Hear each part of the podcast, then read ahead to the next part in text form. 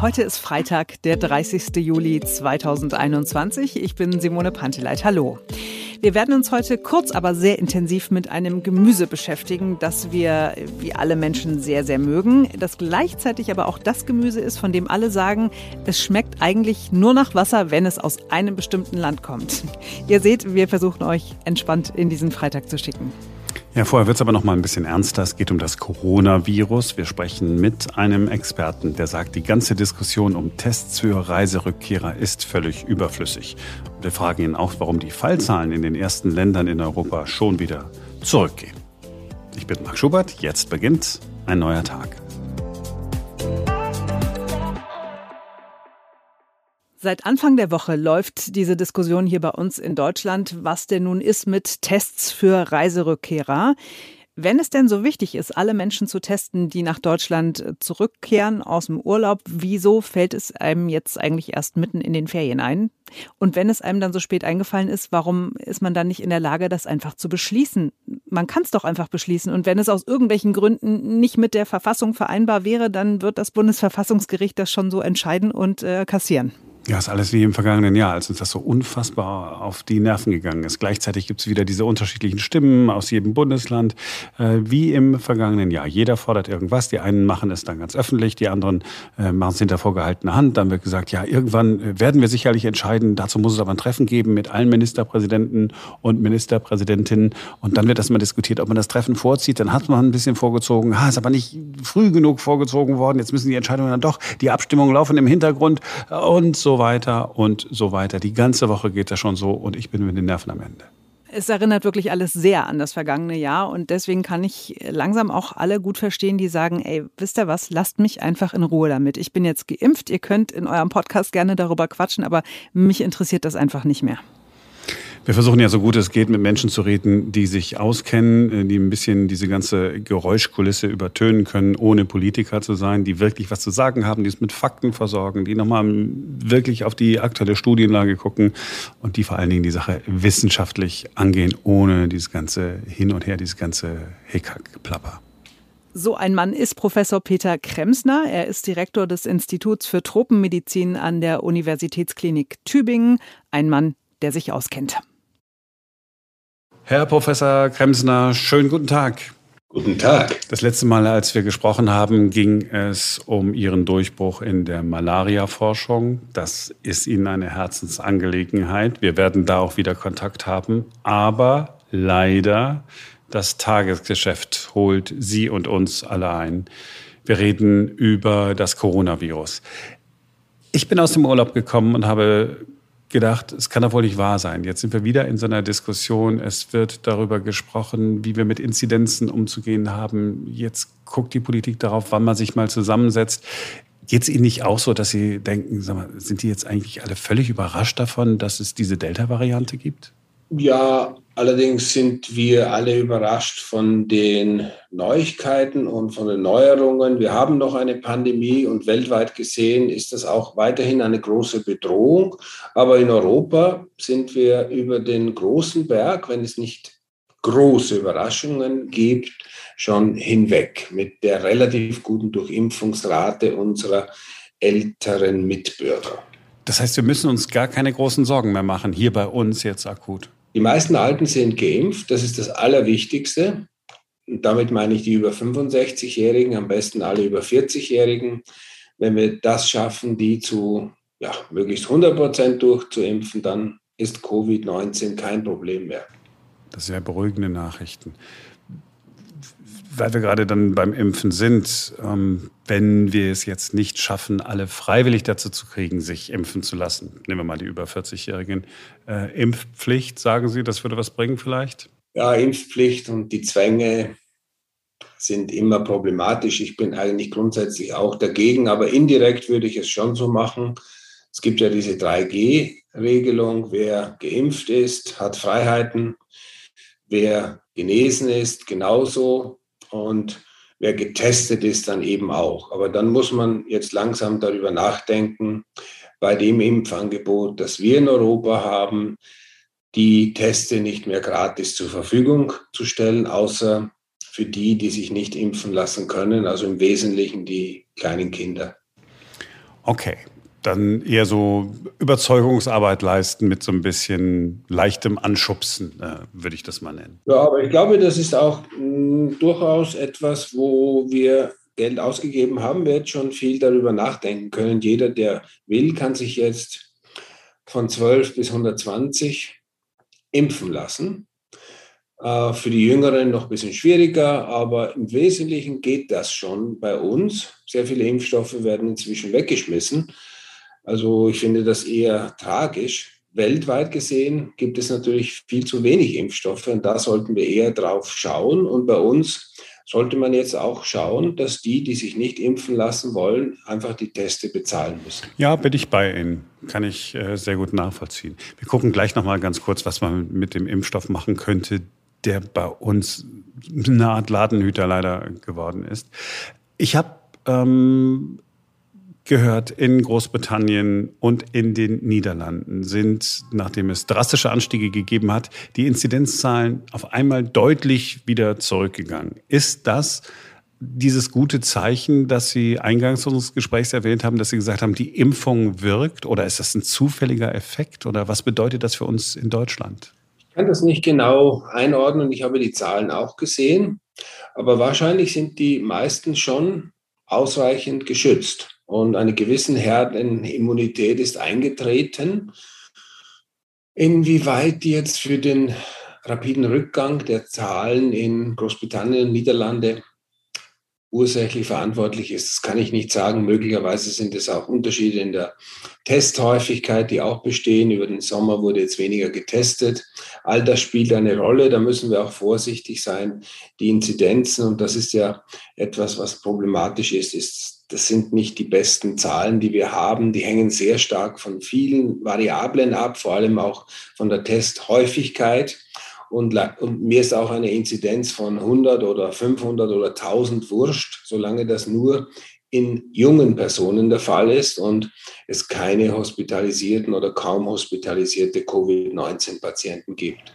Also wenn wir eine Gesamtinzidenz von 500 oder 1000 hätten, aber wenn wir uns die Zahlen genau angucken, das trifft nur die Jüngeren, dann sagen sie, die werden sowieso nicht schwer krank, völlig egal. Genau, so kann man es auf den Punkt bringen. Natürlich wird es den einen oder anderen geben, den es auch dann trifft, aber in der Regel hat ein junger Mensch vor Covid-19 nichts zu befürchten. Das ist ja ein ganz interessanter Punkt. Seit einigen Wochen schon sagt unser Bundesgesundheitsminister, ja, die Inzidenzzahlen, die halte ich sowieso nicht für so richtig. Klammer auf, ich glaube, er hat das schon vor einigen Monaten gedacht. Diesmal begründet er es damit, ja, wir sind jetzt mit der Impfung viel weiter, deswegen sind die Inzidenzzahlen nicht so besonders aussagekräftig. Man ist auf der Suche nach einer Alternative, obwohl das Robert Koch Institut gar keine Alternative will, wenn mein Eindruck äh, mich nicht trügt. Wie können wir denn einen vernünftigen Gradmesser finden? Ist es die Hospitalisierungsrate? Genau, das ist der beste Gradmesser, den wir brauchen. Das ist das, was uns am meisten interessieren muss. Es geht ja darum, wo ist die Krankheitslast oder vielleicht sogar die Todesrate. Und das ist bei den Alten, das ist bei den Hospitalisierten.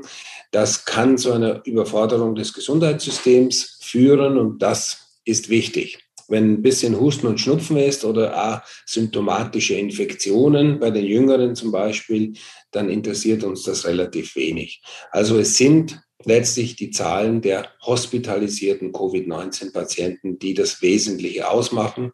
Wenn wir einen Marker haben wollen für die Infektionsintensität, dann eignet sich bei hoher Testrate die PCR-Test-Positivrate am besten. Aber die ist jetzt nicht so wichtig. Wichtiger ist diese Zahl der hospitalisierten Covid-19-Patienten. Vor diesem Hintergrund, den Sie jetzt gerade geschildert haben, wie sinnvoll ist es denn, dass seit Montag mindestens hier bei uns in Deutschland zwischen Bundesländern und Bundesregierung darüber diskutiert wird, wie wann wir welche Einreiseregeln für Deutschland verabschieden? Brauchen wir diese ganzen Diskussionen und diese Einreiseregeln überhaupt, wenn wir sagen, Mensch, bei uns sind die relevanten und vulnerablen Gruppen geimpft? Das wäre eine mögliche Sichtweise, wenn wir sagen, aber ich, die genauen Zahlen kenne ich nicht. Wenn wir sagen, dass 90 oder 95 Prozent aller über 40-Jährigen geimpft sind und fast alle über 65-Jährigen, dann würde ich sagen, brauchen wir gar keine Kontrollen. Sicher nicht. Wenn das jetzt nicht ganz so ist, was ich vermute oder eher von den Daten kenne, dann ist es fraglich, inwieweit wir aufpassen müssen, aber dann differenziert. Von Ländern kommen, wo es sehr hohe Fallzahlen gibt, ist das eine erwägenswerte Maßnahme, aber ganz sicher nicht von Ländern, wo es sehr niedrige Infektionsraten gibt. Also im Prinzip ganz Europa. Selbst die Niederländer und die Briten sind ja jetzt wieder in der Region unterwegs, wo man sagen kann, ja, ist ja, ist ja völlig in Ordnung. Teilweise haben die Länder ja so niedrige Inzidenzwerte wie wir hier. Das stimmt. Wir haben über den Impfstoff gesprochen, der bei uns liegen geblieben ist. Ich, wenn wir Impfstoff, äh, nehmen wir mal BioNTech, hier zur Verfügung haben, der wird bei uns gelagert, tiefgekühlt. Ärzte rufen ihn nicht ab, weil sie wissen, wir haben die Patienten nicht. Ist das Impfstoff, den wir in andere Länder, auf andere Kontinente schicken können, Afrika, Südostasien, wo es im Moment große Probleme gibt, an vernünftigen Impfstoff zu kommen? Hätten wir eine harmonisierte Gesundheitsversorgung und eine gute Weltregierung, würde ich sofort Ja sagen. Aber leider haben wir die verschiedenen nationalen Interessen und nationalen Regelungen in der EU wenigstens ja, von uns allen und den Ländern äh, eingerichtete Regeln, aber die haben wir. Und so gibt es halt unterschiedliche Vorgaben. Es gibt etwa 15 zugelassene Impfstoffe weltweit, aber die sind in ganz unterschiedlichen Ländern zugelassen. Und das ist nicht möglich, dass ich jetzt einen BioNTech-Impfstoff dahin schicke, wo er noch nicht zugelassen ist und dort verimpfe, obwohl es ganz sicher auch dort ein guter Impfstoff ist, so wie bei uns. Also leider geht das nicht so einfach. Das müsste über die Vereinten Nationen und über die Weltgesundheitsorganisation damit geregelt werden, aber eben mit der Zustimmung aller Länder. Dann geht sowas und wäre sehr sinnvoll. Wir haben fünf bis zehn sehr gute Impfstoffe, die sollten jetzt massiv produziert werden. Wir brauchen nicht noch 20 oder 100 neue Impfstoffe.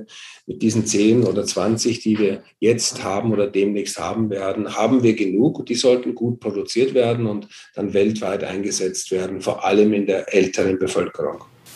Okay, aber das, was jetzt bei uns in den Lagern liegt, können wir leider nicht einfach hinschicken, sondern müssen damit leben, dass es irgendwann möglicherweise verfällt.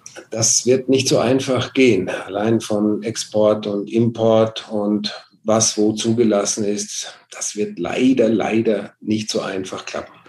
Herr Professor Kremsner, haben Sie vielen Dank, dass Sie sich Zeit genommen haben und uns die Dinge erklärt haben. Ich wünsche Ihnen ein tolles Wochenende. Danke sehr, es hat mich sehr gefreut.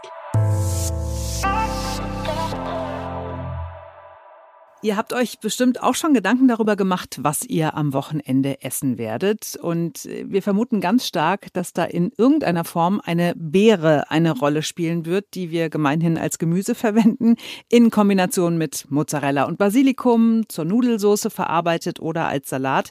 Die Rede ist natürlich von der Tomate. Ich wusste wirklich nicht, dass das eine Beere ist.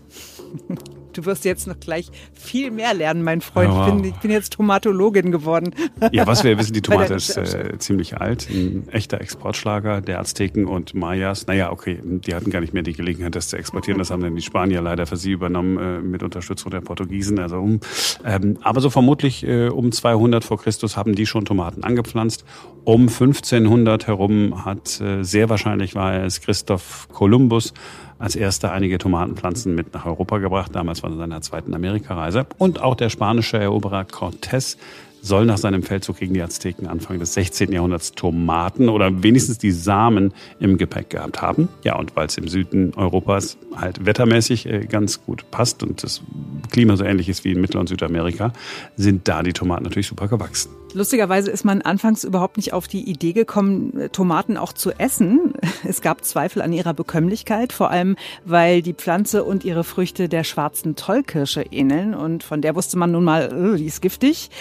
Und auch als man im Süden Europas schon lange in den Genuss der Tomate gekommen war, war man in Nordeuropa und ganz speziell in England noch sehr, sehr misstrauisch der Tomate gegenüber, was auch daran lag, dass es in höheren gesellschaftlichen Kreisen zu mehreren Todesfällen nach dem Verzehr von Tomaten gekommen war.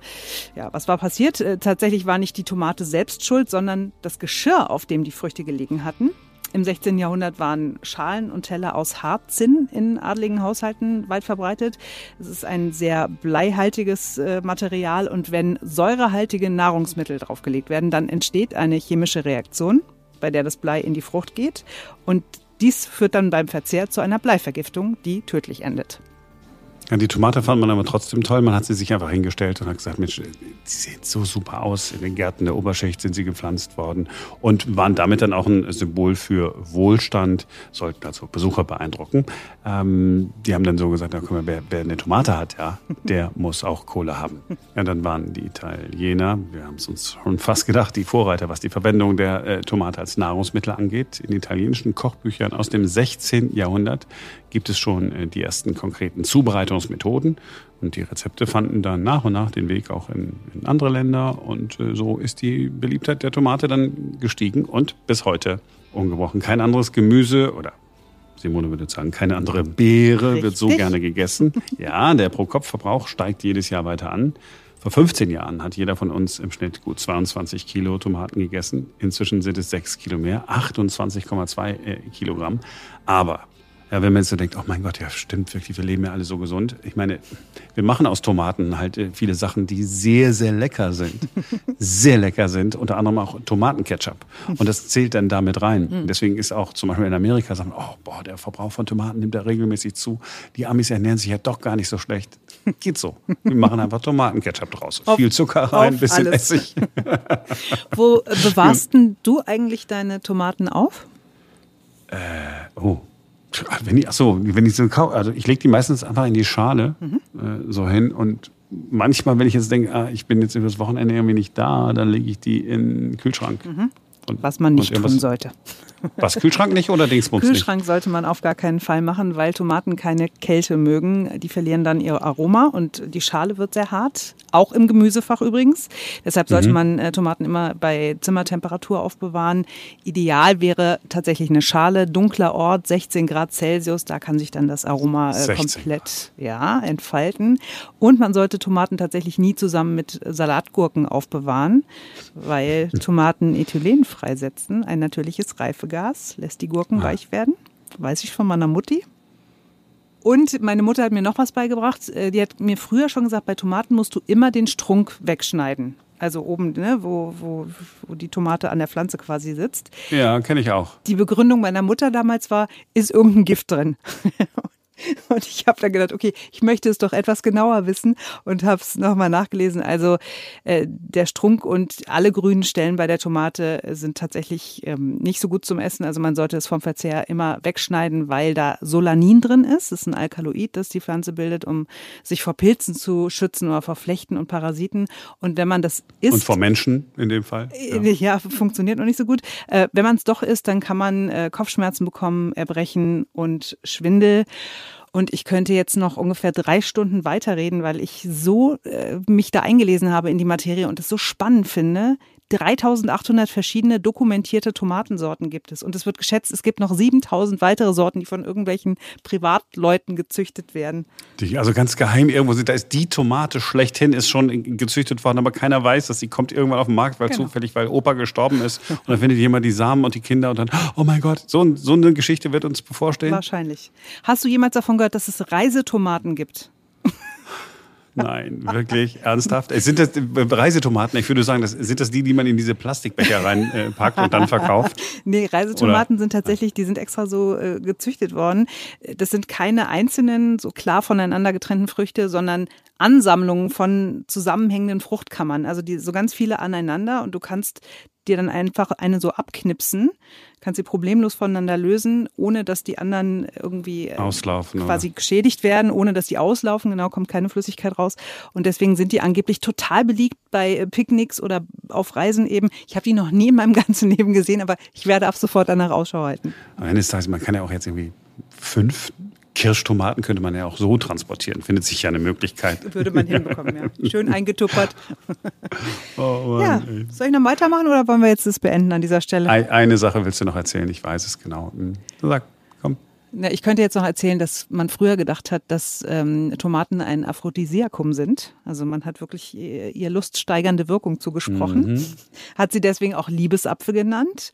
Oder, vielleicht auch schon mal gehört, äh, Paradiesapfel oder in Österreich sagt man, glaube ich, Paradeisapfel. Ja, Paradeiser, Paradeiser ähm, sagen die. Die sprechen ja so komisch da. Ja. genau, weil man sich sicher war, das war das Ding, was die Eva dem Adam im Paradies gegeben hat. Er hat abgebissen, Gott hat daraufhin gesagt, tschüss, das war's mit euch im Paradies. Und genau, also ist die Tomate mit Schuld daran, dass wir nicht mehr im Paradies leben. Es war gar kein Apfel, sondern es war ein Goldapfel. Pomodoro. Wow. Mhm. Also, äh, intelligenter ja, Witz, den ich jetzt gemacht habe, oder? Ja, ja, wir können uns auch noch über die unterschiedlichen Namen von Tomaten unterhalten, aber ich glaube, es, es führt ein bisschen zu weit. Ja, tatsächlich, weil äh, die Menschen haben ja, also sie haben ja auch nur begrenzt Kraft für uns. Wir machen den Sack jetzt zu. So. Genau. Also, das war's für heute.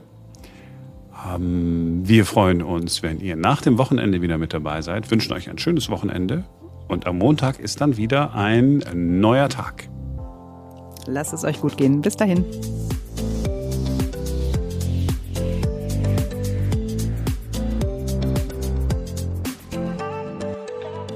Weißt du? Und wir waren jetzt jede Woche schon da. Und ähm, man könnte jetzt sagen, komm, wisst ihr was? Wochenende macht ihr mal schön ohne uns. Hm? Äh, Aber mit Tomaten. Und mit äh, Tomaten, genau. Auch, auch, gerne mit Tomatenketchup. Oh, ich habe jetzt Bock auf irgendwas mit Tomatenketchup, so Pommes mit Ketchup oder Nudeln mit Ketchup. Ich glaube, das esse ich am Wochenende. Nudeln mit Ketchup. Nudeln mit Ketchup, das ist das Abartigste, was es auf der ganzen Welt gibt. Nudeln mit Zucker hingegen. ja, genau. Finden auch viele Leute abwegig. Ich finde es super. Ja, so. Also, also wie gesagt, wir könnten ja stundenlang, aber wir machen ja nicht mehr stundenlang. Wir machen jetzt einfach Schluss oder nehmen wir es mit in die Outtakes, man weiß es nicht.